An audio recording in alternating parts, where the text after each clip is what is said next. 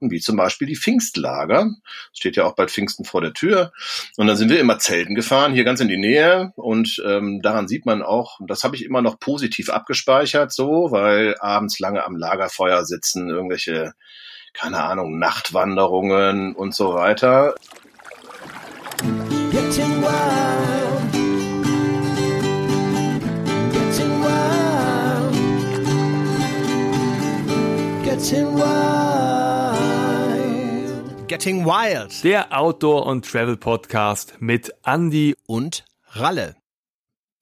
Hallo und willkommen, liebe Zuhörende von unserem super Podcast Getting Wild spannende Reise, Abenteuer und Outdoor-Abenteuer erwarten euch wie immer.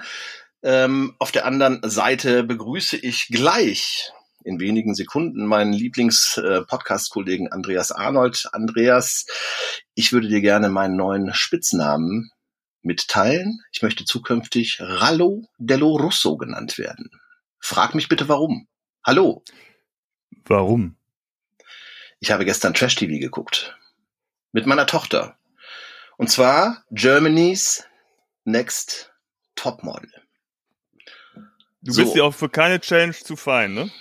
Genau, jetzt habe ich die Bombe platzen lassen. Es ist nämlich alles nur Fake. Also wir reisen ja eigentlich auch gar nicht. Ich liebe es auch gar nicht, in die Natur zu gehen. Ich bin Fan von Trash TV. Okay. Ja. Dann darf ich erstmal sagen, herzlichen Glückwunsch dazu und äh, hallo Ralle, hallo liebe Zuhörerinnen und Zuhörer. Willkommen bei einer neuen Episode, Episode 20 von Getting Wild. Hier spricht Desmond Brannigan und mir gegenüber Ralle Della Russo. Genau, Rallo Della Russo übrigens, weil es gibt eine wohl eine bekannte mir bislang unbekannte, bis gestern Abend unbekannte ähm, Modejournalistin, die heißt Anna Dello Russo. Und ähm, da habe ich direkt gedacht, so meine Herren, das ist mein Journalistenname. Ich glaube, ich möchte auch, weißt du, Ralf Kerkeling. Pff, man verwechselt mich eh mit dem anderen Kerkeling dann namentlich so, ja. Dello Russo. Also, ich sehe ja auch sehr italienisch aus. Genau, nee, das finde ich gut. Das ja. ist äh, auf jeden Fall eine feine Sache. Mhm. Ja, aber wie gesagt, dann würde ich auch gern Desmond Brannigan heißen. Das ist so der, der, so, so, ein verarmter Landadel. Mhm. Ne? Ähm, so, so irgendwie so der, der, wie nennt das denn, der, der Stallbursche, ne? Der Sohn des Stallburschen, der ähm, hinten, hinterm, äh, hinter dem Schloss lebt, in so einem Gehöft und äh, ne, so der, der Uneheliche. Man weiß es nicht so genau, ob vielleicht die Gräfin da ihre Finger im Spiel hatte mit dem Stallburschen. Auf jeden Fall Desmond Brannigan. Okay, und darf ich dich auch nur mit Vornamen? So, darf ich dich ja, auch nur mit Vornamen? Desmond, darf ich dich auch nur mit Vornamen ansprechen? Ja, du kannst auch Des sagen. Okay, äh, hör mal, Desi, ähm, ich habe der der Rally hat nämlich gestern hat er äh, hat er wie gesagt Germany's Next Top Model und es ist tatsächlich eine Challenge für mich, um das jetzt mal aufzugreifen. Ja. Also Trash TV zu gucken äh, ist für mich, also ich werde latent aggressiv und ähm, eigentlich gut. Ich kann TV sowieso fast nicht mehr gucken und schaue es auch eigentlich fast nicht mehr so, aber Trash TV toppt alles so. Allerdings liebe ich es meiner Tochter zu schauen, weil man auch so herrlich ähm, herrlich ablästern kann über äh, bestimmte Charaktere. So, das ist der, das sind denn die Highlights eines solchen Abends. Ähm, wie äh, betrachtest du das Thema Trash TV? Wenn wir ganz kurz das abhandeln können. Natürlich. Ähm, na, also bei Germany's Next Top Model, da kann ich eigentlich nur über eine Person lästern. Und das ist, äh, ich glaube, die, die Gastgeberin. Die kann ich äh, überhaupt nicht abhaben. Ja. Und äh, finde ich ganz schlimm. Mhm. Ich wäre ihr beinahe mal begegnet in Hongkong. Mhm. Wir haben uns um Minuten verpasst. Mhm. Woher weißt lustig. du das? Ja, man kennt sich ja. Die kommen ja aus Bergisch Gladbach, wir aus Köln. Also man, man, man, mhm. man ist ja per Du, mhm. wir Rheinländer. Nein, ähm, wir waren tatsächlich vor einigen Jahren in Hongkong, mhm. um die Brücke zum Reisen zu schlagen, ganz spontan. Ähm, und da gibt es diesen Victoria Peak das mhm. ist sozusagen auf der anderen Seite, die, da gibt's ja diese, diese atemberaubende Skyline am Wasser und du kannst halt dann auf der anderen Seite auf so einen Berg fahren, hast dann quasi so einen sensationellen Blick auf diese Bucht und äh, dieses Wasser und diese mhm. beiden Seiten von Hongkong Kowloon auf der einen Seite und Hongkong Island auf der anderen und du blickst da drauf und wir haben da so an so einem super Hotspot, Instagrammable Hotspot ein Foto gemacht und sind halt dann mit dem Bus wieder runtergefahren und zwei Minuten später sehe ich, wird mir angezeigt, so vom Standort her, Heidi Klum hat mit ihrer Familie genau zwei Minuten später auch dieses Foto gepostet. Also gehe ich mal davon aus, dass die auch gerade oder unlängst da waren oder sich zur gleichen Zeit in Hongkong aufgehalten haben. Ähm, und da stand sie ja mit ihren 30 Kindern und äh, 25 äh, jugendlichen Männern und hat da irgendwie so ein Gruppenfoto gemacht. Das fand ich ganz amüsant. Aber äh, nee, das kann ich mir schwer antun. Da tun mir auch die Mädels leid, die haben ja offensichtlich Spaß, manche auch nicht, aber die Gastgeberin kann ich äh, schwer ertragen. Ich finde das ziemlich oberflächlich und wird auch manchmal so ein bisschen pseudo-mütterlich, ne, als ob sie sich wirklich um die Kinder kümmern würde, aber das ist ein knallhartes Business und äh, ich weiß gar nicht, ist es die 45. Folge ähm, oder äh, Staffel mittlerweile, also das hat sich ja irgendwie auch so ausgelutscht. Aber es gibt ja immer wieder neuen Nachwuchs, der da mitmacht. Ich persönlich ähm, gucke ja gerne das Dschungelcamp, aber das hat ja natürlich dann auch äh, Recherchegründe, weil das ist ja Outdoor, das ist das harte Outdoor-Leben. Da kann ich mir auch den einen oder anderen Trick abgucken, ne, so Survival-mäßig. Das finde ich tatsächlich interessant. Ich habe nur leider kein, kein RTL, von daher lasse ich mir das nur immer erzählen von anderen und lass mir dann die besten Tipps geben. Ne? Das ah, ist gut. Du tippst schon, wie ich höre. Ja, Ähm, ich muss gerade, ich recherchiere. Tipps, Erzähl, ne? erzähl mal weiter. Ich, ich, Ja, ja, ich ja. recherchiere gerade du mal. recherchierst gerade, ja, ja, nee, Ja. das ist gut, dass Ja. du parallel recherchierst. Ja. Dschungelcamp, D-S-C-H-U-N. geschrieben. Ich weiß ja nie, wie man Dschungel schreibt. Ne? Ja, es gibt genau. ja so Worte, da weiß man nie, wie man die schreibt. Genau, ja, ja, genau. Nee, ich suche gerade, da wollte ich mit dir mal drüber sprechen und ich finde es gerade äh, auf die Schnelle, und ich möchte jetzt auch nicht ewig rumtippen. Äh, es gibt bei Netflix ähm, eine, eine Dschungelstory, ähm, eine, eine ähm, quasi eine Serie mit einem der bekanntesten Outdoor, ähm, wie nennt man die denn, Sportler. Ähm, Ja. Die ist auf diesem Planeten gewesen, Amerikaner, und ich komme jetzt gerade nicht auf den Namen. Ähm, Bear Grylls. Bear Grylls, genau. Und dieses, äh, diese interaktive Serie, hast du da schon mal reingeschaut eigentlich? Nein, nein, nein. Ich also, äh, ich, ich gucke gerade Beef Ach so. auf Netflix. Okay, das, Also das, das, äh, äh, weil viele Asiaten mitspielen, Mhm. aber da habe ich nicht reingeschaut. Aber Ja, das ist nämlich ganz spannend. gut. Ja, schau mal rein, weil ähm, das ist tatsächlich, ähm, wir haben uns ja mal über Seven vs. Wild, Wild, unterhalten, genau, und ähm, der Desmond, Ja, äh, äh, ne? Desmond, hast du zu? Ja? ja, Desmond und Äh, Jorano, genau. ja. ja, genau. Ähm, der ist unterwegs und du kannst quasi seine Abenteuer mitbestimmen. So, also du kannst dann an der an der an der äh, Tastatur äh, mitbestimmen, was er gemacht macht und wie er bestimmte Hm. Situationen löst. Fand ich Hm. ganz gut. Interaktives Fernsehen so. Ja, ja, nee, das ah, ah, ah, hast du hatte ich auch die die Nachricht erreicht, dass wir nominiert sind für Seven vs. Wild Staffel 3 in Alaska als Team? Ja, nicht Alaska, ja, Ja. Alaska, Kanada. Mhm, genau. Ja, ja, wir Kanada, sind ja. als wir sind als Team nominiert ähm, und ähm, ja, ich gehe davon aus, dass wir aber wir sind ja nominiert, also wir werden eh mitfahren. Wir haben die Wildcard-Plätze, das können wir jetzt auch eigentlich an, an alle rausgeben. Ähm, Ja. Die Wildcard-Plätze sind jetzt vergeben durch Andy und äh, mich. Jetzt müssen wir halt mal schauen, ob wir da Zeit haben. Das Mhm. ist ja immer so, ne? wir sind ja auch sehr beschäftigt. Ne? Wir ist Ja. ja nicht die einzige, also ne, die einzige Challenge, die uns hier Mhm. auferlegt worden ist. So von daher müssen wir gucken, also ob, ob das Format uns überhaupt gerecht wird. Also ne, wir sind ja zu großem bestimmt Ja. und ähm, Ehre wem Ehre gebührt und da müssen wir mal schauen. Ne? Also wir hadern noch. Ne? Terminkalender ist voll. Ja. Ne? Also schauen wir mal. Ja, weil ich könnte vielleicht nach Österreich da oder so. Ich trinke, siehst du meine Tasse? Bergverliebt sehe ich. Ja, genau. Du bist bergverliebt, genau. Pass auf, bevor wir uns jetzt hier wieder in, in sinnlose äh, äh, Sachen. Ich habe tatsächlich ein Thema, was ich gerne mit dir besprechen Hör mal, würde. ich, ich, ich habe ja nicht zufällig diese Tasse, wo Bergverliebt draufsteht, drau in, in die Kamera gehalten, Hm. damit du jetzt wieder vom Thema ablenkst. ich wollte galant überleiten, aber also er hat es wieder nicht verstanden. Mein Andi, dezenten Hinweis auf die Andi, Berge. Aber äh, rede äh, du. Nee, pass auf, Andi, kleiner Hinweis, ist ein Audioformat, kein Videoformat. Die, unsere Zuhörer können das nicht sehen. Deswegen so, ja, okay. ich ja, dass du, Ja. du es ansprichst. Ja, okay. Ich hab's, ich hab's ja angesprochen. Ja, komm, dann nehmen wir doch diese Steilvorlage, den Elfmeter und verwandelt ihn. Andi, bist du, in welchen Berg bist du verliebt?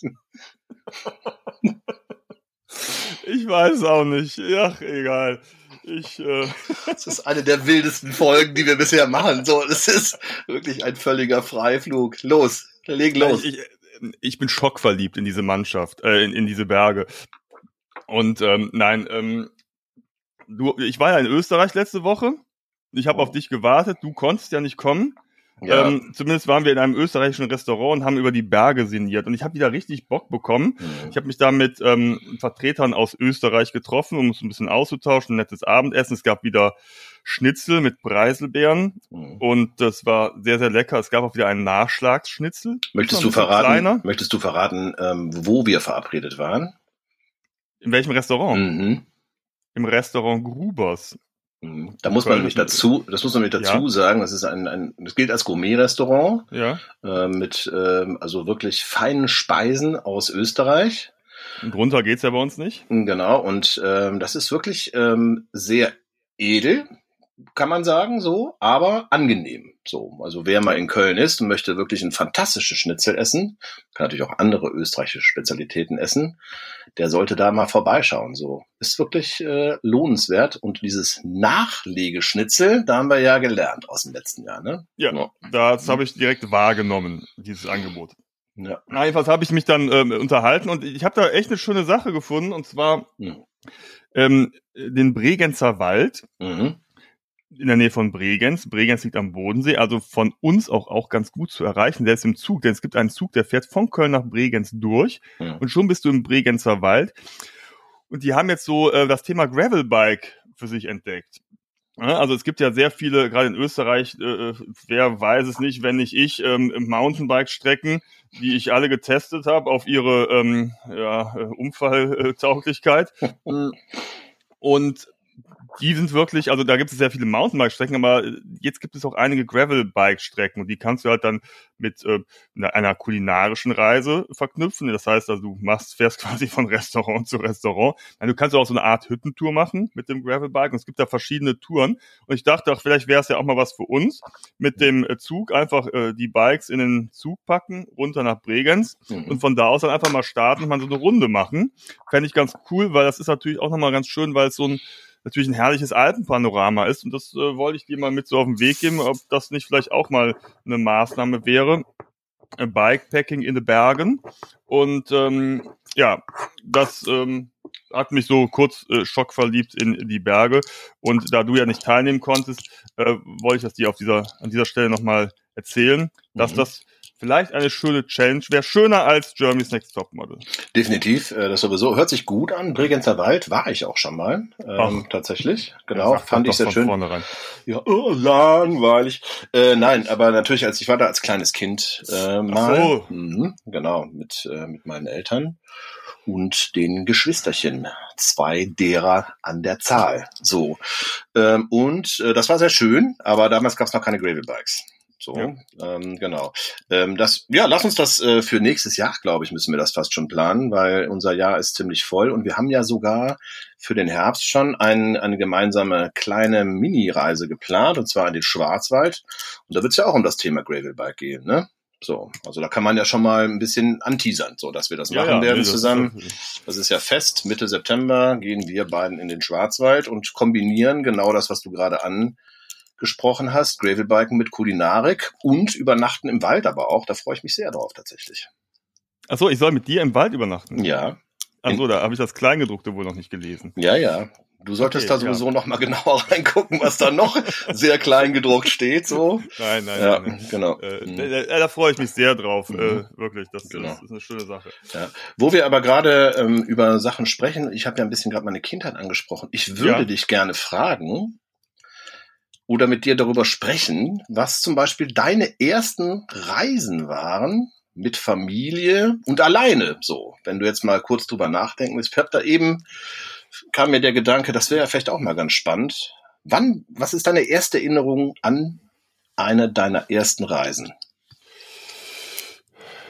Das ähm, war nach Südfrankreich, glaube ich. Ähm, ich weiß es nicht in der, in der zeitlichen Abfolge, entweder war es die Nordsee mit meinen Großeltern in irgendeinem so ähm, Nordsee-Strandbad mit so Strandkörben und so, da habe ich so va vage Erinnerungen. Ich kann mich hauptsächlich an den Strand und an eine junge Dame erinnern, in die ich damals äh, verliebt war. Ich muss also sehr jung, das war noch äh, in Kindergartenzeiten. Mhm. Ähm, und ähm, meine Eltern hatten äh, früher einen Bus, so einen Peugeot-Bus in mhm. äh, Marineblau und so einen alten ähm, das war so ein alter Lieferwagen, den hatten sie umgebaut Und ähm, damit sind wir dann früher losgefahren. Und damals ging es dann oft nach Südfrankreich, in die Nähe von Saint-Tropez, nach Ramatuelle. Das ist so eine ja, so eine Landzunge. Und da gab es damals tatsächlich äh, neben Saint-Tropez nur so alte, äh, nee, so Kuhweiden oder Schafweiden, Ziegenweiden, so irgendwie sowas und Bambuswälder. Und dann war irgendwo der Strand, da war keine Bebauung. Und da kannte mein Vater einen Bauern, der hat uns ähm, immer da, ähm, jetzt tippst du schon wieder. Ich recherchiere meine erste Reise. Dein, meine erste Reise.de. Ja, ähm, Nein, der, ähm, der, der Bauer hatte uns dann äh, diese, diese Wiese vermietet. Da konnten dann immer zwei Leute oder drei äh, Parteien äh, übernachten, haben wir unseren Camper aufgestellt und hatten es dann direkt äh, fußläufig in äh, 50 Metern zum Strand. Das war super. Und das, ich bin dann Jahre später als Erwachsener nochmal dahin gefahren, habe diese Ecke gesucht, aber da steht jetzt überall Bungalows. Ach so, okay. Aber du kannst ja. dich ja noch sehr, sehr genau daran erinnern. Ja, ja, da kann ich mich auch noch sehr genau daran erinnern. Und eine Anekdote noch äh, dazu, und dann lasse ich auch wieder ab. Äh, auch eine schöne Geschichte war mal eine Reise nach Schweden, die ich meiner Familie ermöglicht hatte. Da war ich acht. Und mhm. zwar gibt es die TT Sagerline, das ist die ähm, eine Reederei, die von äh, Travemünde Trelleborg so diese Strecke fährt. Und die hatten damals ähm, einen Malwettbewerb ausgeschrieben und man musste Nils Holgersson malen. Und das war damals, lief da diese Zeichentrickserie im Fernsehen, die ich dann immer geschaut hatte. Und äh, nun, ich bin ja künstlerisch vielleicht ein wenig begabt und ich habe dann immer Nils Holgersson gemalt. Mhm. dann habe ich tatsächlich äh, den ersten Pre äh, Platz gewonnen oder den ersten Preis bei diesem Malwettbewerb und hatte dann ähm, einen dreiwöchigen Schwedenurlaub gebucht für die ganze Fam äh, gewonnen mit für die ganze Familie mit inklusive äh, Überfahrt mit Luxuskabine und allem Pipapo und wir konnten uns dann damals ein Schwedenhaus äh, aus dem Katalog aussuchen und das waren auch ganz tolle Erinnerungen, weil wir dann wirklich so an, am eigenen See mit Bootsteg und, und so einem Ruderboot ein Schwedenhäuschen hatten, so wie man sich das vorstellt, mitten im Wald. Man konnte Blaubeeren pflücken, angeln gehen, schwimmen gehen. Ein Träumchen. Ähm, da ist meine Familie mir heute noch dankbar, dass ich den einmal einen Sommerurlaub mit einem drum und dran organisiert hatte. Klasse, so. okay. Ja. Wo ging es bei dir hin? Du ja, bist ja deutlich älter als ich, das heißt, die Erinnerung ist ja wahrscheinlich noch verschwommener. Bei mir ist alles verschwommen, mhm. ähm, generell auch, weil ich schlechter sehe. Aber ich bin ja froh, dass ich dich erkenne. Ähm, ja, ich habe jetzt ja ein bisschen, ich habe äh, heute Morgen schon angefangen, darüber nachzudenken und denke immer noch darüber nach. Vermutlich, ähm, also ich bin ja auch in Köln groß geworden, bin dann auch immer noch in der Nähe von Köln, aber damals haben wir noch in Köln gewohnt. Und wir sind äh, damals, ich glaube, da war ich sehr, sehr klein noch irgendwie. Ähm, vermutlich habe ich da laufen gelernt, ins Sauerland gefahren. mhm. So, das war, glaube ich, tatsächlich mein allererster, das war eher ein Ausflug, ja, aber das mhm. war eine Erinnerung, äh, die ich immer wieder habe. Ich hatte super, ich hatte einen weißen ähm, Wollkragenpulli an und eine schwarze Latzhose. Oh, das zum Thema verschwommene Erinnerungen. Ja, das ist aber genau. ziemlich äh, äh, ja. scharf. Genau, ja, ja, genau. Ja, scharf sowieso, ähm, aber ich weiß nicht mehr wo. Ich sag jetzt einfach mal, es wird Winterberg gewesen sein. So, ja. genau. Irgendwie. Da macht man nichts falsch. Ja, genau. Teile meiner Familie kommen wohl auch aus, aus dem Sauerland, auch weil du eben angeschnitten hast, äh, verarmter Landadel. Da gibt es irgendwie wohl auch bei mir Stränge äh, in der Familie. Es wird aber so arm sein. ich habe immer gehofft, dass vielleicht noch mal irgendwann ein, ein, ein Rittergut an mich abfällt oder so. Ja. Äh, aber ich glaube, die Hoffnung, die äh, stirbt zuletzt, sagt man ja immer. Ja, aber das ist so meine erste Erinnerung. Und dann habe ich gerade noch mal ein bisschen nachgeguckt, so ähm, mit der Family tatsächlich. Eine der prägendsten Erinnerungen weil wir da, glaube ich, auch zweimal hingefahren sind, war tatsächlich in den Bregenzer Wald, und zwar nach hm. Siebratsgefell. Da sind wir immer auf einen Bauernhof gefahren. Und ich habe da in der Landwirtschaft helfen können. Ich durfte Tra äh, Trecker fahren und so. Dann, also bin immer super früh äh, aufgestanden und habe dem Bauern halt geholfen. Ja, Kinderarbeit halt, ne? Hat ja, ja, genau. Hat das war ja damals in ja. den 60ern noch äh, äh, gang und gäbe. Ja, und du glaubst nicht, dass ich da irgendeinen, äh, irgendeinen Cent gesehen habe. Also, nee, nee. Ähm, nee, das hat einfach mega Spaß gemacht. Und ich weiß noch, irgendwie auch meine, meine beiden Schwestern, wir haben den Tieren dann immer Namen gegeben.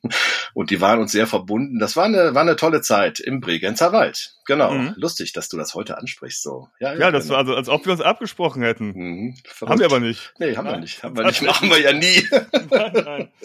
nein, also ist schon so, dass wir halt, das muss man auch, auch den ZuhörerInnen sagen, ähm, wir, wir bereiten es halt immer sehr, sehr genau vor und, und haben auch viele Vorgespräche. Oft recherchieren wir monatelang für so eine Episode, mhm. so wie heute. Mhm. Und dann kann es halt schon mal vorkommen, dass wir dann eben auch äh, als Ergebnis über den Bregenzer Wald sprechen, mhm. in dem ich persönlich noch nie war und nur durchgefahren bin, noch vorbeigefahren bin, während du ja schon seit frühester äh, Jugend oder Kindheit da äh, Insider bist. Ja, ich habe meine Duftmarke quasi schon hinterlassen dort. Genau, aber dann würde ich gerne, vielleicht schließt sich dann der Kreis, wenn wir da mal zusammen durchgraveln, genau. Ja, Was ja. war denn deine erste Outdoor-Reise? Desmond. Ja, Ach, lass uns doch bei Death bleiben. ähm, nee, tatsächlich, äh, ähm, diese Outdoor, es gibt da echt noch, noch ähm, Fotos von unserem blauen Bulli oder Bus, ne? Der war mhm. total cool. Ähm, ich fand ihn in den Ferien immer super und als mein Vater mich dann damit immer zur Schule gefahren hatte, fand ich das nicht so cool, weil alle anderen Kinder hatten oder Eltern hatten so ein echtes Auto, so ein richtiges. Ne? Mhm. Äh, und ich, mein Vater kam immer mit diesem blauen Hippie-Bus da um die Ecke und dann habe ich mir gedacht, ach komm, die letzten Meter kann ich auch schon zu Fuß gehen, weil er hatte halt, ähm, er hatte ähm, oder arbeitete in der Nähe meiner Schule und hat mich dann morgens immer mitgenommen, als es dann aufs Gymnasium ging. Da habe ich mir gedacht, komm, du kannst mich ruhig hier auslassen, du musst jetzt nicht noch den Bogen fahren, weil es mir immer sehr unangenehm war. Ähm, während alle Kinder in irgendwelchen schicken Limousinen gebracht worden sind, äh, ich wurde dann immer in diesem blauen Hippie-Bus gebracht. Und ähm, nein, aber wir haben da super Reisen mit unternommen und ähm, der fuhr auch nur 80, glaube ich der Bulli, aber wir waren halt dann auch immer draußen und das habe ich halt, also Vanlife schon erlebt, als es den Begriff Vanlife noch gar nicht gab. Mhm. Ähm, und das war wirklich toll. Also das, äh, wir waren da halt wirklich sehr viel unterwegs und da bist du halt automatisch draußen. Ne? Und äh, mhm. ich erinnere mich noch an das Klo, das war einfach nur eine riesige Grube, mhm. die der Bauer da ausgehoben hat. Und ich hatte immer Schiss, da reinzufallen. Ich weiß auch gar nicht, wie das so technisch ging, aber da, da ist dann die äh, Erinnerung verschwommen. Ähm, und es war, war auf jeden Fall schön. Also das war eine Outdoor-Erinnerung, die ich auf jeden Fall hatte. Und dann natürlich in Schweden, Norwegen waren wir viel, haben, haben geraftet, haben Wanderungen unternommen, sind über den Gletscher spaziert, sind äh, auf den höchsten Berg Norwegens oder war es der höchste? Galthöppigen, glaube ich, heißt der. Sind wir mal gewandert und dann sind wir in einen Schneesturm gekommen und mussten dann äh, uns äh, anseilen mit so einer ganzen Wandertruppe und dann hingen wir auf so einer Berghütte fest. Also wir haben, wir haben schon ein paar lustige Outdoor-Abenteuer erlebt und ähm, ja, das hat dann vielleicht auch äh, zur Folge gehabt, dass ich dann auch äh, als selber, als ich dann Teenager wurde und erwachsen wurde und Vater wurde, ähm, dass sich das dann fortgesetzt hat und immer gerne nach ähm, schönen Reisen Ausschau gehalten habe und die umgesetzt habe. Mhm. Ja, ist ja ganz interessant, wenn man mal so ein bisschen zurückblickt, wo vielleicht auch so Reiseleidenschaften herkommen und ähm, Outdoor-Leidenschaften.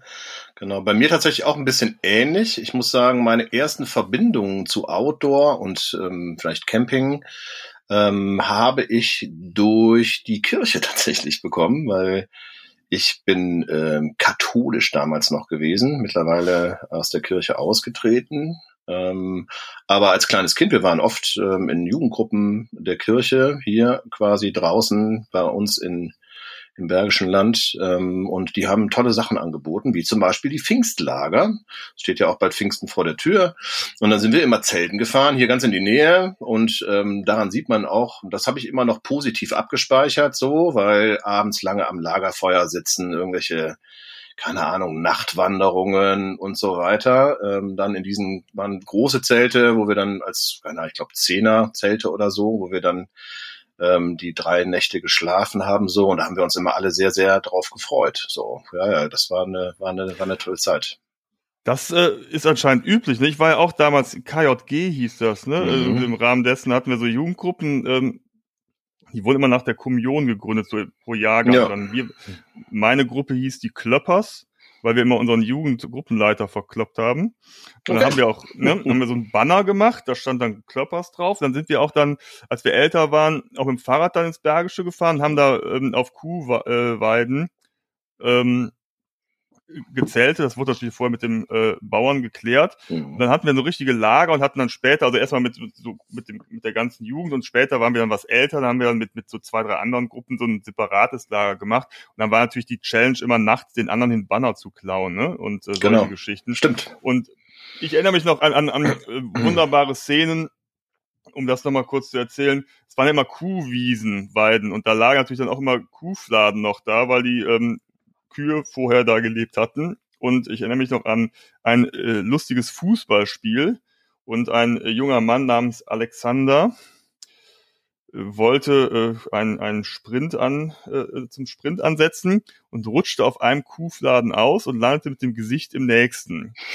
Nun gab es da jetzt nicht so die sanitären Anlagen, sondern nur ein kleines Bächlein und der Junge war komplett vollgesaut und ich werde dieses Bild nie vergessen, wie er ankam und komplett vollgeschissen war und äh, sich dann einmal in diesen Bach versucht hat zu reinigen und niemand wollte hinterher mit ihm im Zelt übernachten. Ne? Also der Junge hat den Gestank auch nicht so richtig aus den Poren bekommen. Das war ein toller Sache. Vielleicht haben wir uns dann auch mal gesehen oder vielleicht haben wir euch auch mal den Banner geklaut oder umgekehrt. Also ja also ich wusste aber gar nicht, also Pfingstlager ist schon so ein Begriff, ne? Also es, äh ja, das war ja, ja, das war ja damals auch noch viel, viel mehr. Ich glaube, jetzt gibt's das ein bisschen weniger. Ich habe jetzt, ich letztens mit einem Freund unterhalten, dessen kleine Tochter ist bei den Pfadfindern. Das ist auch immer mhm. ganz lustig, mich mit ihr zu unterhalten. So. Die ist gerade im ersten Schuljahr und jetzt Pfadfinderin, genau. Und ähm, dann können wir uns ein bisschen austauschen, auch über Feuer machen und am Feuer sitzen ja. und so weiter. Ähm, genau, dann hat sich das tatsächlich aber noch, noch mal weiterentwickelt bei mir. Ich bin dann Messdiener geworden. Also ich habe meine Karriere richtig gestartet äh, mhm. in der katholischen Kirche, auf dem Weg ganz nach oben. Papst mhm. war das Ziel. Mhm. Ähm, ich bin beim Messdiener dann ausgestiegen tatsächlich. Bist du dann links abgekommen? Ähm, genau. Ähm, und ähm, bin da hatten wir einen äh, einen Pastor, mit dem sind wir immer nach Österreich gefahren. Äh, bin ich zweimal mitgefahren in auf eine Berghütte. Da war dann immer seine Haushälterin mit dabei. Die hat super gekocht. Ach so, du und der Pastor und die Haushälterin waren sozusagen so die die äh, ja, waren Dame. 14, genau, 14. Ach so. Ne, wir waren 14. Das wäre jetzt ein bisschen komisch. Das würde in die aktuelle Situation der katholischen Kirche und des Erzbistums Köln passen, äh, um auch mal ganz kurz diesen Schwenk mit reinzunehmen. Ja. Ähm, genau, nee, ich kann mich auch tatsächlich an keine Situation erinnern, wo es ähm, in eine falsche Richtung lief. Nee, wir waren dann 14 Jungs, weil damals waren ja nur Jungs-Messdiener. Mhm ähm, in der hochentwickelten äh, katholischen Kirche, ähm, was auch diese Quote betrifft. Und ähm, ja, da waren wir, äh, einer, da gab's nur äh, fließendes Wasser aus dem, das aus, ähm, in so einen Trog reinlief. Mhm. Da konnte man sich morgens waschen, klares Bergwasser. Mhm. Und äh, wir sind äh, zum Nachtisch sammeln immer ähm, Blaubeeren sammeln gegangen. Da gab's unglaubliche Blaubeerfelder. Ähm, und dann, klar, die Berge hoch, das waren so wirklich ähm, auch ausschweifende Wanderungen, so, die der Pastor da mit uns unternommen hat. Ähm, und das war toll. Das, also das hat auf jeden Fall dieses, äh, diesen Wunsch in die Berge zu gehen, nochmal äh, weiter manifestiert. Das ist ja bis heute auch bei mir ähm, immer noch ganz, ganz stark ausgeprägt. So, ich fahre gerne ans Meer und bin gerne in den Bergen, aber in den Bergen irgendwie ist für mich äh, teilweise noch ein bisschen magischer, so. Also, mhm. ja, ohne mich jetzt genau festlegen zu wollen, tatsächlich. Mhm. daraus haben sich auch weitere Fahrten entwickelt, ähm, wo dann ähm, quasi aus diesen Gruppen einzelne Leute auch später noch zusammen ähm, in Urlaub gefahren sind. So sind wir als quasi Teenager dann nach Schweden gefahren, sind äh, dort Kanu gefahren, genauso auch auf der Lahn oder auf der Weser hier in Deutschland, was zum Beispiel auch super schöne Ausflugsziele sind, mal für auch für einen Tag tatsächlich. Wenn du jetzt von Köln aus Richtung Lahn fährst zum Beispiel, ist ja eher so ein ruhigeres Gewässer. Ähm, aufgrund der Staustufen, die regelmäßig dort eingebaut sind, ähm, ja, musst du auch kräftig paddeln teilweise so, ähm, aber wunderschöne Landschaft, und das ist immer so ein bisschen wirklich komplett abschalten. So hast du das schon mal gemacht? Du bist bestimmt schon mal Kanu gefahren, natürlich auch, ne? Also Kanadier, jetzt nicht Kajak. Bin ich, ich bin noch kein Kajak gefahren.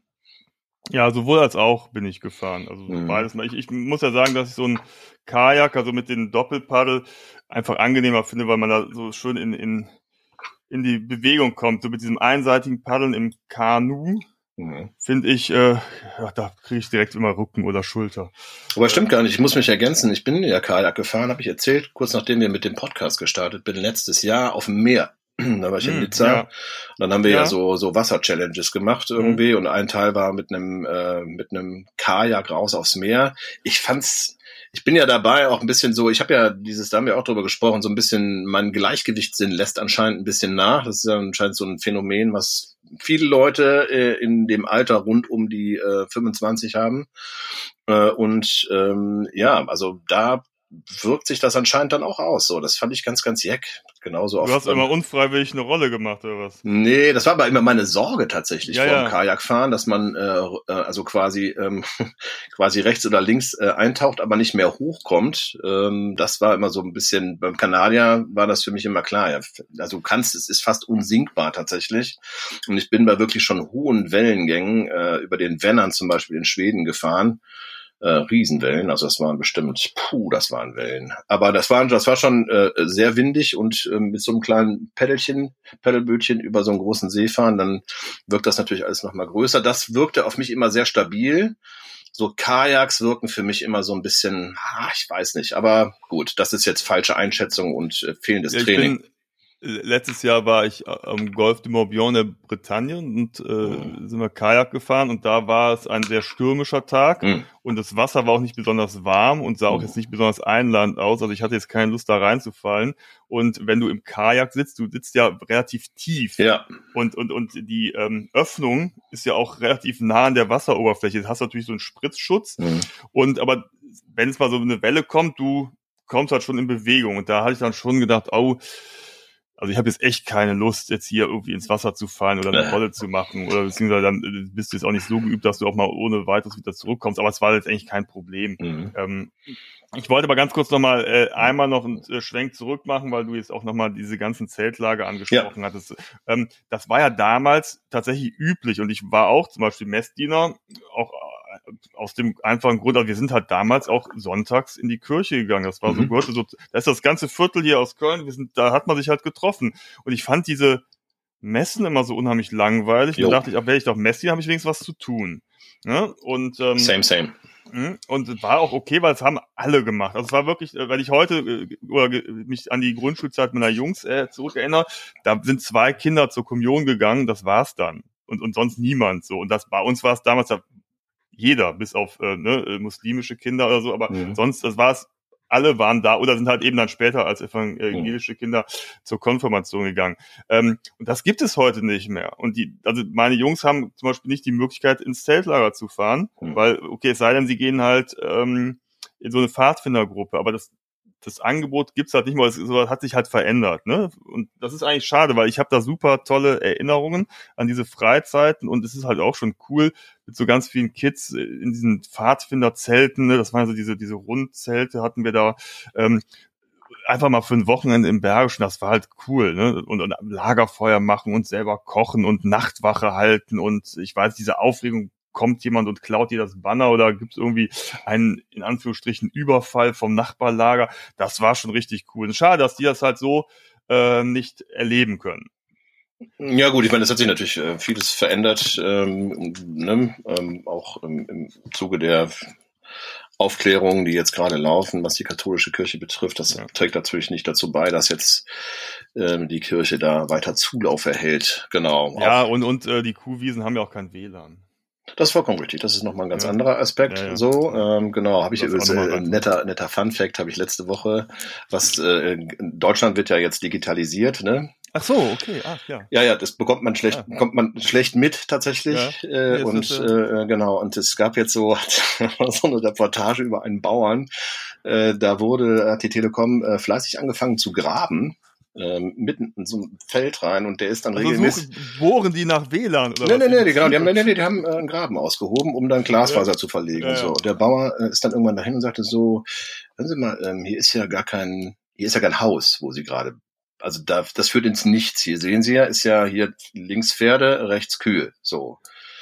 Und äh, obwohl er mehrfach, mehrfach darauf hingewiesen hat, haben die das durchgezogen. Was war ja im Plan. Es waren aber wohl veraltete Pläne, wie sich dann herausstellte. Äh, was aber, wie gesagt, nicht, äh, nicht dazu geführt hat, dass die Bauarbeiten nicht äh, ordnungsgemäß zu Ende geführt wurden. Das heißt, im, Re im Endresultat ist es jetzt so, da liegt jetzt ein Glasfaser endet im Nichts. Das, Bau, das, das Bauernhaus, was aber in der Nähe ist, hat aber immer noch kein Internet. Also keinen schnellen Internetanschluss. So, so, so viel dazu. Genau, ja, ich bin gespannt. Also insofern könnte es dazu führen, wenn man jetzt an so einer äh, Kuhwiese zelten würde, ja. hast du auf einmal äh, Perfekt, äh, Internet rapido äh, mit dem Glasfaserkabel. So, ja. Ja, ja, sehr, sehr lustig, genau. Ja, aber fand ich ja mal, fand ich ja mal ganz nett. Ansonsten kann ich dir mhm. äh, noch ähm, erzählen, dass ich äh, in meinem ähm, äh, Frühjahrsaufbauprogramm in dem du dich ja auch befindest, äh, gerade ähm, ein, zwei Challenges mit mir mache. Und zwar will ich ja Ende Mai in die Berge und da stehen so ein paar auch äh, anstrengendere Höhenwanderungen an. Und um mich so fit zu machen, ähm, renne ich gerade so ein bisschen durchs, äh, durchs Bergische Land und ähm, habe jetzt gerade so einen Hügel mir aus ähm, erkoren, den ich immer wieder rauf und runter gehe. So, das sind dann ähm, immer so 50, 60 Höhenmeter rauf und runter dementsprechend. Und ähm, das macht fit. Und ich merke, das wird wirklich jetzt äh, jede Woche, jede Woche besser. Ich bin da ganz, ganz happy. Und ähm, ja, das ist tatsächlich auch was. Ich habe immer gedacht, so außerhalb vom Laufen ist es wirklich schwierig, sich durch ähm, durch Wandern vielleicht auch fit zu machen. Aber ja. wenn man das Ganze ein bisschen sportlicher angeht, finde ich das eigentlich eine ganz, ganz gute und auch erfrischende Methode, um auch meinen meinen Wandern hier in der näheren Umgebung einen neuen, neuen Anstrich zu geben. So, wie steht's denn um deinen Fitnesszustand und deine Pläne?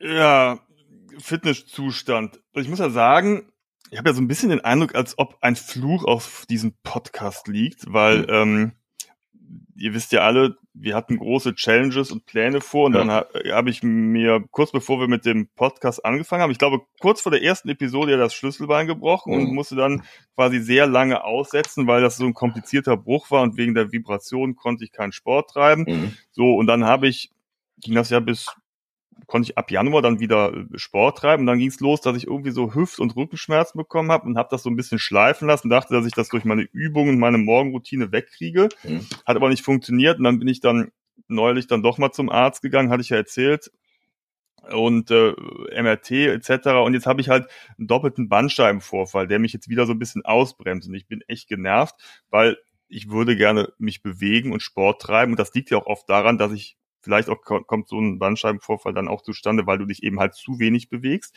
Aber wenn man sich nicht bewegen kann aufgrund einer anderen Verletzung, ist halt einfach total nervig. Mhm. Mich nervt es wirklich extrem. Mhm. Und jetzt hoffe ich mal, also ich kann jetzt auch gleich wieder zur Physio gehen und äh, also ich bin, befinde mich im Daueraufbauzustand und hoffe aber, dass das dann endlich mal gut ist, weil wenn du jeden Morgen mit Rückenschmerzen oder Hüftschmerzen aufwachst oder auch nachts aufwachst, weil du einfach vom Liegen durch den Ruhezustand einfach Schmerzen hast, das nervt halt einfach. Und äh, wenn du dann in, in den Osterferien auf der mallorquinischen Finca äh, schon beim Tischtennis spielen den Ball nicht hochkriegst, weil du, weil du dich nicht bücken kannst, das nervt ohne Ende. Und gerade wenn man sich halt sonst viel bewegt, ähm, ja, zermürbt das. Und ich bin aber jetzt guter Hoffnung, dass das jetzt endlich mal in den Griff kommt und dass ich dann so Richtung Sommer hin wieder mhm. fit bin. Und dann muss ich tatsächlich äh, Aufbautraining machen, weil meine Kondition ist komplett im Eimer, mhm. äh, weil ich halt einfach gar nichts gemacht habe. Ne? Mhm. Ähm, aber äh, Pläne gibt's natürlich eine ganze Menge und ich freue mich auch total drauf, weil wir dieses Jahr echt, echt viele Sachen vorhaben. Jetzt geht's erstmal, ich glaube, nächstes oder übernächstes Wochenende, ähm, ich bin ja ein alter Romantiker, geht's dann ins romantische Rheintal, also da hinten so ähm, Lorelei, Boppard und so weiter, werden wir so ein bisschen da die Gegend erkunden. Mhm. Ähm, dann muss ich mal überlegen, wo es noch hingeht. Ja, dann, dann fangen ja schon die Sommerferien an. Ne? Das geht ja jetzt ratzfatz. Dann freue ich mich auch mega auf unsere Japan-Tour. Ähm, später geht's ja nochmal nach Finnland an den Polarkreis. Das wird auch eine spannende Geschichte sein. Ein paar Outdoor-Abenteuer. Ich sage nur eine ähm, Bär-Safari äh, steht da an. Dann ähm, sind wir unterwegs im Schwarzwald. Ähm, geht's nochmal nach Frankreich und vielleicht nochmal nach Holland, vielleicht nochmal nach Österreich ja, es ist, steht immer, steht immer einiges an. Dann rast das ja so, äh, rast ja, das ja, ja sofort, ja. ne? genau. Ja, ja, genau. Ich bin äh, tatsächlich auch so. Übrigens, äh, dass, äh, ich meine, du weißt ja schon, ich kann mich äh, dir, das ist so der Grund, warum ich auch nicht mit dir zum Grubers gegangen bin. Ähm, ich schließe mich dir gerne an, weil ich habe jetzt, ich kann, damit wir jetzt hier so einen betroffenen und äh, ja. quasi äh, kaputten äh, Podcast äh, auch äh, komplett haben. Ich habe äh, tatsächlich ein bisschen Probleme mit meiner Hüfte. Die habe ich schon lange. Das ist übrigens auch ein Grund, warum ich öfter vom Wandern erzähle als vom Laufen, wo ich ja eigentlich auch ähm, ein bisschen herkomme. Ähm, genau, also irgendwie ganz von Geburt an, um es jetzt irgendwie sagen, eine, eine Dysplasie. Man bekommt mit, dass da ganz viele Leute das Problem haben, gerade in den Jahrgängen, in denen ich unterwegs bin. Also wenn man so in den 70ern geboren ist, Damals wurde das noch nicht so diagnostiziert, beziehungsweise konnte präventiv behandelt werden. Genau. Das Resultat ist jetzt tatsächlich, dass ich, ähm, dass der Hüftknochen nicht so richtig äh, drinne sitzt. Das war schon latent immer bekannt so. Das führt aber dazu, wenn du älter wirst, ist natürlich immer alles ein bisschen mehr ausleiert. Das führt dazu, dass der Orthopäde mir dringend von langen Läufen abgeraten hat. Ähm, genau. Und ich hätte so Sachen wie ähm, wie Wandern, äh, Radfahren natürlich, mhm. ähm, Schwimmen auf jeden Fall machen mhm. kann. Skifahren ist schon so eine Sache, wo es, ähm, wo man gucken muss tatsächlich. Und ich merke das auch, weil der Halt nicht richtig da ist. So, das ist das ist dann je nachdem ja vielleicht auch ein, ein Sicherheitsproblem. Ich muss jetzt mal gucken, wie ich das die nächsten Jahre betrachte. So ähm, kann das auch zwischendurch immer mal mitgeben, weil ich auch im Austausch bin mit Medizinern in Berlin von der Charité und so, weil ähm, über meinen Job habe ich da so ein bisschen, bisschen Zugang auch. Entwickeln sich ganz, ganz viele neue Sachen. Es geht im Prinzip darum, es ist klar, dass dieser Knochen ausgetauscht werden muss. Ähm, ist nur die Frage, wann macht man es? Ähm, und die Schmerzlage ist immer mal so, mal so. Ähm, ähm, genau, und deswegen bin ich gerade so ein bisschen am Schauen. Aber an dem Tag, wo wir uns treffen wollten, da ist irgendwas komplett verrutscht. Ja. Ich vermute, da ist irgendeine, weiß ich nicht, vielleicht irgendeine Sehne oder so dazwischen gekommen. Das hat Höllenschmerzen verursacht. Das hat mich tatsächlich niedergestreckt. Mhm. Und ähm, da war, äh, da bin ich auf Krücken gelaufen, das erste Mal in meinem Leben. Ich hab noch, bin noch nie auf Krücken gelaufen.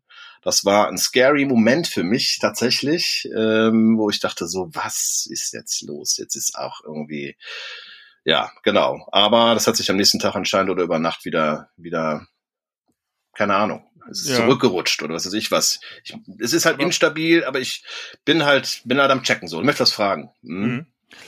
Nee, äh, vielleicht so ein Hinweis. Also ich äh, war gestern bei meiner Chiropraktikerin mhm. und die hat sich auf Hüfte spezialisiert. Und das finde ich ganz interessant. Mhm. Und zwar, wenn du dich jetzt ganz normal bewegst mhm. und dann legst du dich da bei ihr auf die Liege und dann einfach gerade hin, dann sieht sie immer, dass oftmals ein Bein kürzer ist als das andere. Und zwar, weil sich mit der Zeit eine Hüftschieflage entwickelt und ein Bein nicht mehr richtig quasi, ich kann es jetzt nur laienhaft darstellen, in, mhm. der, in der Hüftpfanne sitzt oder liegt. Mhm. mhm. So, und äh, dadurch, wenn du dir den Körper so vorstellst, entsteht, wenn, wenn, wenn die Hüfte so ein bisschen schief ist, dann hast du plötzlich ein Ungleichgewicht im gesamten Körper. Das sich, zieht sich einmal durch den Körper. Klar. Und sie hat sich dann äh, zur Aufgabe gemacht, das halt wieder zu justieren. Das ist ah. total interessant. Also du liegst dann da, dann machst du sozusagen so die Fersen aneinander und merkst vielleicht, dass die eine Ferse, wenn du gerade liegst, äh, am anderen Fuß an den Knöchel kommt. Und dann macht sie so ein paar Übungen, renkt dich quasi so ein, justiert das und plötzlich siehst du, dass dann wieder die Ferse an Ferse liegt und da alles wieder gerade ist. Und das finde ich ganz interessant, aber auch so vom mentalen Gedanken her, dass du einmal dich wieder so, so neu justieren lässt. Finde ich und gut. dadurch ähm, äh, hast du irgendwie das Gefühl, auch wieder gerade zu stehen und gerade zu laufen. Das ja. mache ich so einmal im halben Jahr, lasse ich mich da mal so wieder einrenken weil ich glaube, auch das ist äh, nicht verkehrt, auch wenn man jetzt irgendwie Rücken- oder Hüftprobleme hat, dass mhm. man sich da so ein bisschen einrenkt. Vielleicht wäre es auch mal was und ich kann sie dir wärmstens empfehlen, mal, äh, mhm. äh, das sind so zwei, drei Übungen, die aber total gut sind und danach fühlst du dich wirklich so, ah, ja, da würde ich, äh, komme ich auf jeden Fall äh, nochmal auf dich zu. Ich bin aber dabei gerade, und das war eigentlich auch der Grund, warum ich ein bisschen mhm. ausgeholt habe, ähm, dabei mich jetzt wieder selbst zu optimieren, in Anführungszeichen, weil mir das geht mir tierisch auf den Sack, genauso wie mhm. dir auch, um es einfach mal so auszusprechen, mhm. weil ich komme mir vor, ich komme mir älter vor, als ich eigentlich bin, so, mhm. ähm, und ähm, das nervt mich äh, zunehmend und ich habe ja auch irgendwie, keine Ahnung, von diesem, von diesem Schultermalheur äh, erzählt, was aber auch immer unerträglicher wird, eigentlich, weil das meine Bewegung einschränkt eingeschränkt. Äh, das sind einfach auch dämliche Sachen. Warum geht man nicht direkt zum Arzt und so weiter? Auf jeden Fall bin ich jetzt dabei. Ich habe all die Sachen angestoßen, Orthopäden-Termine und so weiter, auch bei Spezialisten. Äh, und dann habe ich noch meinen alten äh, Fitnessmann angesprochen, ob er mir vielleicht eine Beratung geben kann. Ich habe damals im Zuge einer Story ähm, für das Magazin Aktiv Laufen habe ich EMS-Training, also Elektromuskelstimulationstraining getestet. Ähm, und das war in Köln Jens Vatter heißt äh, der, äh, der Coach da, PT Lounge im ähm, Bergisch, belgischen Viertel in, in Köln. Und da war ich mega happy. So, der bietet verschiedene Fitnessgeschichten an, aber er ist so einer der EMS-Gurus in Deutschland auch so. Der ist einer der ersten quasi, der das ähm, mit äh, promotet hat für eine, für eine Firma auch. Weiß ich jetzt aber nicht den Namen. Andi, du möchtest. Was nicht zusammen machen? Weil das hatte mir gerade die Chiropraktikerin gesagt, weil ich gerade auch von der Bewegung her, ich muss meine Muskeln auch wieder aktivieren, aber ich kann es noch nicht so ganz. Ne? Mhm. Und ähm, da hatte sie mir genau das vorgeschlagen, meinte, probier das doch mal aus, weil so, so wieder so ein bisschen in die Bewegung, in, in, in die ähm, ja. Muskelaktivierung kommt. Ähm, vielleicht äh, können wir das zusammen machen. Ja, ja. eine, eine Live-Podcast-Folge. Ja, es ist tatsächlich so, dass ich jetzt sehr zeitnah habe ich einen, äh, einen Leistungsdiagnostik-Termin ja. und da geht es jetzt nicht um Ausdauerwerte, sondern es ja. geht um, wie stabil ist dein Körper, wo weicht mhm. der aus zum Beispiel. Das habe ich damals schon mal gemacht und ich habe damals drei Monate Training bei ihm gemacht. Ähm, mhm.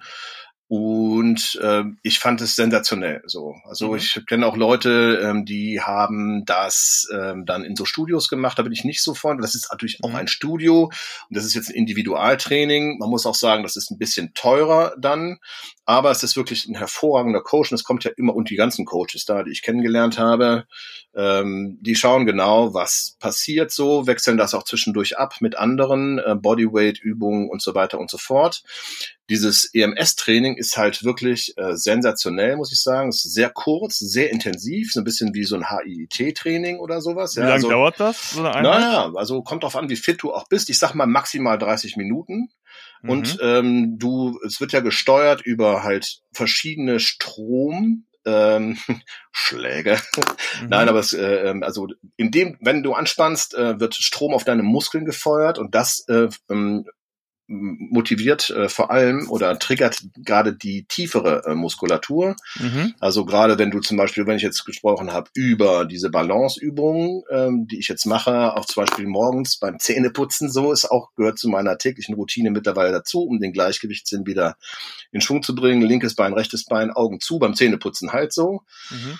Und dann merkst du ja schon irgendwie, wo ist stabil, wo ist nicht, wenn du auf einem Bein stehst. Und auch das ist ja super, um zum Beispiel die Tiefenmuskulatur der Füße und die Sehnen wieder ein bisschen in Gang zu bringen. So, ähm, genau. Und du machst dann halt einfach ganz normale Übungen äh, beim EMS-Training ähm, auch Sit-ups oder was weiß ich was alles so, ja, ähm, Kniebeugen und das alles aber um, unter der Verwendung äh, von äh, Stromschlägen, möchte ich es jetzt mal nennen. Du steckst in so einem Anzug drin, dann hast du so, so ähm, quasi wie beim EKG, werden an bestimmte ja. Muskeln, werden dann die quasi, wird der Strom angeschlossen und dann wird das da drauf gefeuert. Das wird individuell auch Mhm. ähm, eingestellt. Ich find's super. Und das ist jetzt mein Plan. Der Plan ist, ich gehe jetzt zu Jens. Wir machen diese Leistungsdiagnostik. Dann mache ich zwei, drei Monate bei ihm das Training so. Und ich kann sagen, das wird auch funktionieren so. Danach, du, du veränderst dich dadurch. Also du stehst mhm. stabiler, du hast spürbar mehr Kraft auch innerhalb dieser kurzen Zeit. Und dann ähm, schaue ich, ob ich vielleicht dann Krafttraining mache. Weil je älter man wird, so ab 30 äh, reduzieren sich ja die Muskeln sowieso. Also Muskelkraft lässt nach, spürbar. Eigentlich ist eine dringende Empfehlung auch, ähm, eigentlich Krafttraining zu machen tatsächlich. So, entweder du mhm. schaffst es selber zu Hause mhm. über Bodyweight-Übungen, einfaches Planken, noch weitere äh, Geschichten, die man zu Hause machen kann, wer die Disziplin nicht hat. Es ist tatsächlich weises und mach es nicht. So, ne? Weil wenn man, ja. wenn man jung ist, klar, ey, mein Sohn macht total viel Krafttraining, der liebt das. Der braucht es tatsächlich aber gar nicht, weil er ja eh noch super jung ist. Aber ihm macht halt Spaß, deswegen ist es natürlich super. Und für ihn, weil er auch irgendwie torwartmäßig unterwegs ist, ähm, ist es auch gut, dass er Muskulatur aufbaut, ähm, gerade so an den Oberarmen und ähm, Oberschenkeln und so. Ja, und ich erhoffe mir jetzt dadurch, dass zum Beispiel dann auch bestimmte Muskeln, auch den Oberschenkel und so weiter, wieder stabiler halten und ähm, ja, den Chor, weil es geht immer um den Chor, also die Körpermitte, die wieder stabil zu bekommen. Ja, kleiner Ausflug. Mhm. Aber das ist ein äh, Plan und ich bin im Gespräch und gerne spreche ich Ihnen darauf an, ob wir vielleicht eine, eine Zweier, äh, weil es ging darum ja. in dem Gespräch, wollen wir vielleicht eine kleine Gruppe aufmachen, so. Er hat nämlich im Moment noch, äh, fehlen ihm dazu Leute und vielleicht können wir ihn dazu inspirieren, dass er das mit uns beiden macht. Das wäre ja auch mega lustig tatsächlich. Ja, und wir Ähm, könnten natürlich auch vielleicht auch mal darüber berichten. Definitiv. Ne? Und äh, Definitiv. äh, in, einer, in einer vielleicht so eine Art äh, Netflix-Serie daraus machen. Definitiv. Äh, ne? So eine Doku. Getting Wild, Ähm, Getting Core. Ja, ja. Ne? Mhm. genau. Also das äh, sollten wir Mit Desmond und. Rallo. Ja, genau. Ja, ja. Andi, ey, guck ja, mal. Ich, äh, ich muss nach meinem Gestüt schauen. Ja, Ne? Ja. Die, die äh, Pferde wollen äh, gemolken werden. ja. Und ähm, Ich gehe jetzt noch eine Runde Ja. über den Laufsteg. So. genau. Und ähm, verabschiede mich bis in 14 Tagen. Da haben wir übrigens äh, einen Gast. Dann darf ich schon mal sagen, ist es schon soweit? Oder bin ich äh, doch? Das, wir haben einen Gast dann. Ja, wir haben einen Gast. Dürfen sich die Leute darauf freuen. Wir verraten gar nichts jetzt. Nee, es ist äh, ein, ein Gast oder eine Gästin. Man nee, es weiß ist ein Gast. Nee, es ist, Es ein, ist Gast. ein Gast. Ja, ja, es ist ein, ein Gast. Ich, ich wollte nur einfach dann noch, noch mehr Spannung aufbauen. Du weißt, dass Gästin Aber falsch, ge äh, falsch gegendert ist. ja, Ne? das Weißt war, du, ne? das war, weißt du, du ne? hast schon gemerkt, dass, Weißt das, du. ne, Mhm. dass das schon ein bisschen ironisch war, ne? Mhm. Ähm, Oder wir können ja. ihn ja auch fragen, ob er Gästin sein möchte. Ja gut, das ist ja heutzutage, man, man kann, Ja, man, man kann alles es. machen. Vieles, ne? Wir sind da auch, wir sind da offen, ne? Also, genau. Ja, dann, ähm, danke für die Aufmerksamkeit. Danke, äh, Rallo Della Russo. Nee, Della Russo? Della Del- Russo war der, Ral- der aus, äh, äh, Konzentration. aus äh, Karate Kid. Kann, kannst du ga- ganz kurz, ja? Rallo Dello Russo. Und der, Nein, nein, weil es gibt ja Ralf Macchio und der hieß Daniel Del, De Russo, ne? So in, in Ja, Karate Kid. Das, das ist halt alles so ein bisschen ver ja, Ken- Kennst du? Das ist noch, ach, da bist du zu alt für, ne? nee, Für- für Karate Kid kenne ich. ne? Ich liebe. Karate Kid. Ja, aber nicht die Serie, sondern die, die Filme natürlich. Die ersten. Doch, die, hab ich, die Serie habe ich auch geguckt. Das Ja. ist ja geil, ganz kurz. Weil, wenn man Karate Kid kennt, die tauchen ja alle wieder auf. Wie heißt die denn? Cobra Kai. Cobra. Die habe ich mit meinen Jungs geguckt. Und da kommen die, hast du mal gesehen? Na klar. Da kommen die, die nein, da kommen die ganzen äh, Protagonisten, selbst die Mutter von Daniel, die taucht heute noch als, als alte Frau wieder auf. Weil Die haben wirklich es geschafft, den kompletten Cast aus der, aus dem Spielfilm äh, der 80er heute doch äh, äh, zu motivieren, da mitzuspielen. Finde ich sensationell. Wann ist das mal möglich? Und es ist eine ordentliche Portion Selbstironie dabei. Also die nehmen sich alle wirklich ernst mit ihren Rollen. Also Okay. ich finde es total lustig. Okay. Okay. ja. Genau, das nur ein kurzer Mhm. Ausflug in die Welt der De La Russos Mhm. und äh, Karate Kids. Ähm, ja, du, weißt, äh, gegen Ende kommen noch mal ganz viele Themen auf und es spult nur so aus uns heraus. Aber wir müssen, äh, wie gesagt, äh, äh, uns um die Dinge des Lebens kümmern. Äh, folgt uns gerne auf Instagram, folgt uns gerne auf diesem Kanal, abonniert ihn, damit ihr in Zukunft auch solche sinnvollen und äh, sinnbefreiten Episoden nicht verpasst.